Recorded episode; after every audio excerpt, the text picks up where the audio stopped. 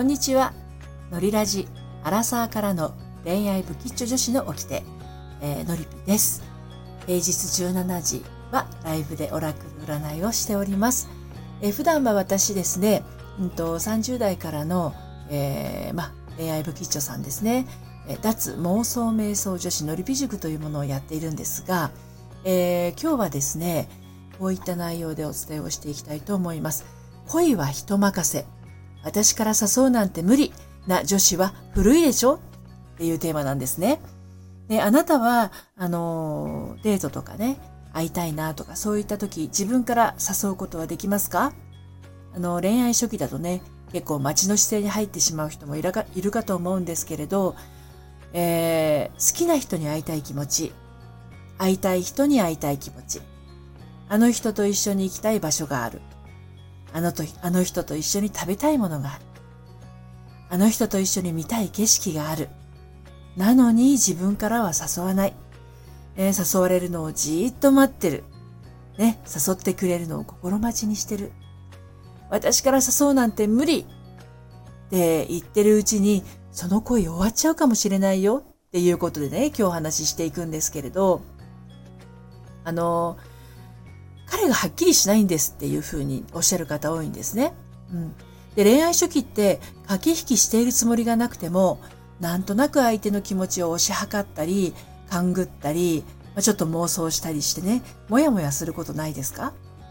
でね、この恋愛初期のモヤモヤっていうのは、あなたにだけじゃなくてね、相手にもあって、どっちにもあるんですよ。そして、決してぶつかり合いにはならないんです。で、もやもやを持っている者同士のもやもやっていうのは、ぶつかり合うことなく、二人分となってただ広がっていくだけなんですよね。うん。で、本当に恋人として付き合いたいって思っているんだったら、はっきりさせたいのは、あなただけではなくって、相手も同じなんですよね。はい。で、それでもお互いもじもじしているのは、うん、お互い何かを恐れているのかもしれません。つまりここでわかるのは、彼がはっきりしないのなら、あなたも同時にはっきりしていないんです。ね。ということは、あなたがはっきりしていたら、彼もはっきりするんです。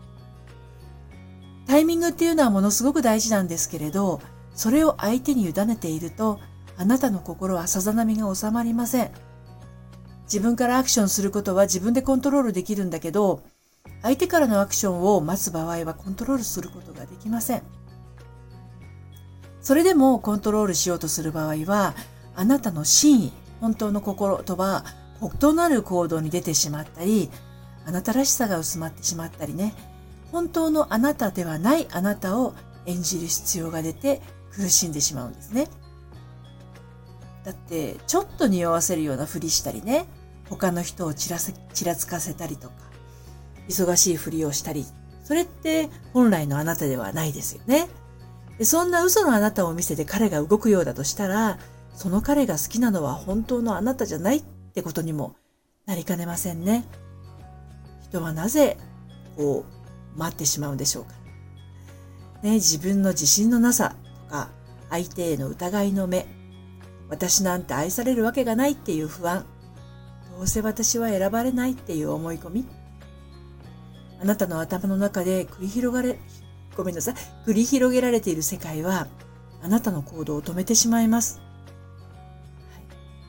でね、大事なのが一つあって、会いたいって素直に言える女性はね、幸運の女神なんですよ。うん。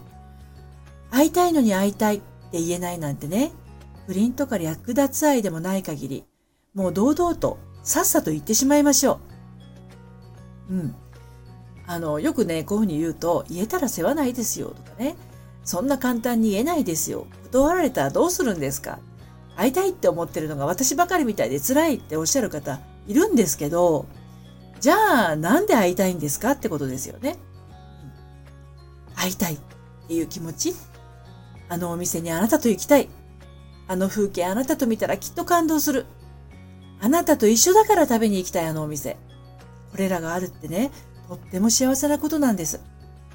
この人と一緒にいたいってめちゃくちゃ尊いことじゃないですか。ためらう理由は何ですか？ね。愛されるわけがないという思い込みかな？そのためらう理由にどうぞ注目してみてください。はい。もしね、その気持ちに縁があるとしたら、なんて言ってるでしょうね。あなたの本音に寄り添うと何が見えてくるでしょう？本当の気持ちに気づくとね、えー、解決方法っていうのがね、必ず存在します。はい。で、えー、迷わず、ね、自分から誘える方法というのもあります。それはですね、あのー、あなたがあなたをそのまんま認めることです。うん。それができたら、あなたはあなたの会いたい気持ちに素直になれます。そのまんまのあなたを認めてください。ということで、今日はここまでにします。こちらの内容はですね、公式サイト、愛のトリセツの方にも書いております。えー、こちらのご紹介のところに書いてありますので、どうぞ、え文字でも読んでみたいなという方は、そちらにアクセスしてみてください。それではまた。